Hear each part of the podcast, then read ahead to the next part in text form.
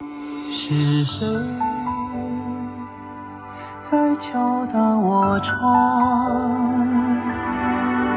是谁在撩动琴弦？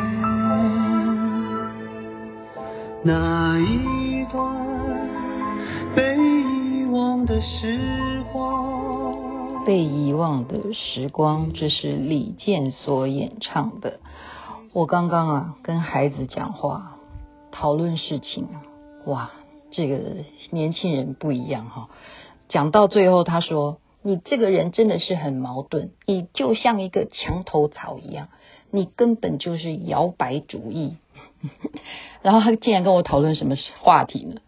你是左派的还是右派的？妈呀，我们这样可以讲到我都不用睡觉了，我赶快去做功课。我发现。跟年轻人，嗯，要讲话，真的要有两把刷子。加上我最近一直在研究这个非暴力沟通，对不对？现在很流行的这个话题啊，所以我赶快去做功课。我说啊，我们的思想啊，为什么会让别人觉得说你讲话都讲不清楚，你很快就会被别人误会啊？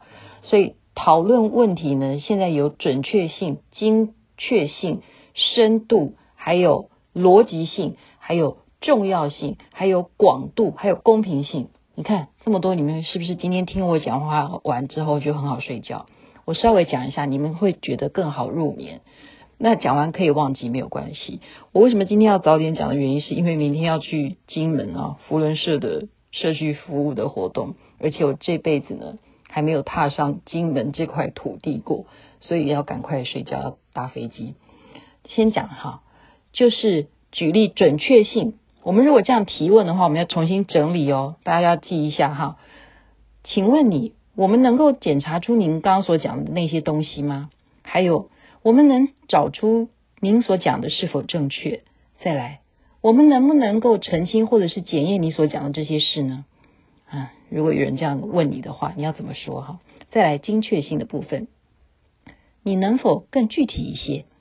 你能否给我们更进一步的细节呢？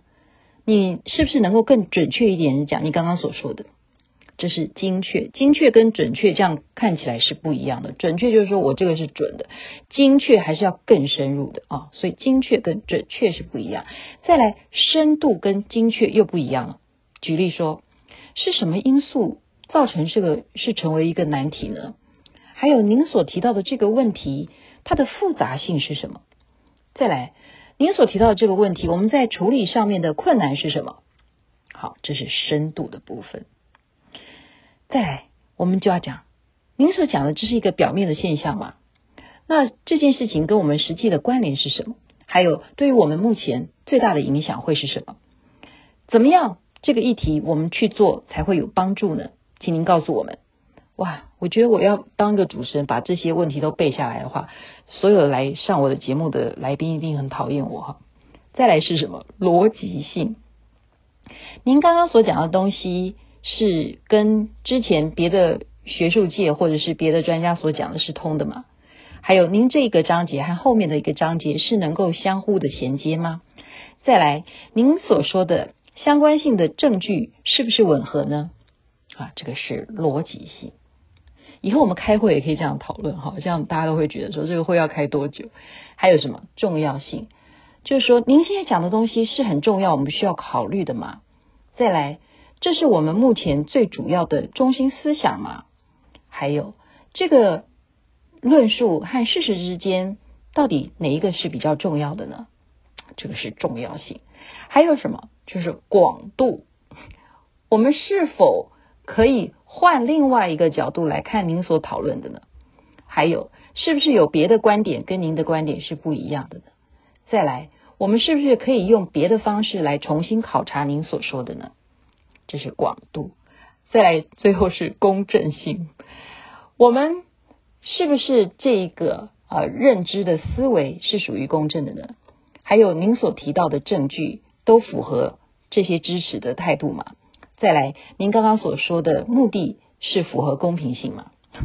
这是讲到公平，所以一个议题我们要跟别人讲的时候，有好多好多的性质要去啊、深入，就是说我们要自己做一点功课，这样别人才不会觉得听不太懂你到底要讲些什么。所以刚刚讲的几个准确性、精确性、深度，还有逻辑性，还有重要性，还有广度，还有公平，这就是今天我所上的课。我觉得我的孩子真的是啊太强了，他可以啪啪啪啪啪把刚刚所有我讲的东西完全就是套用这一种模式。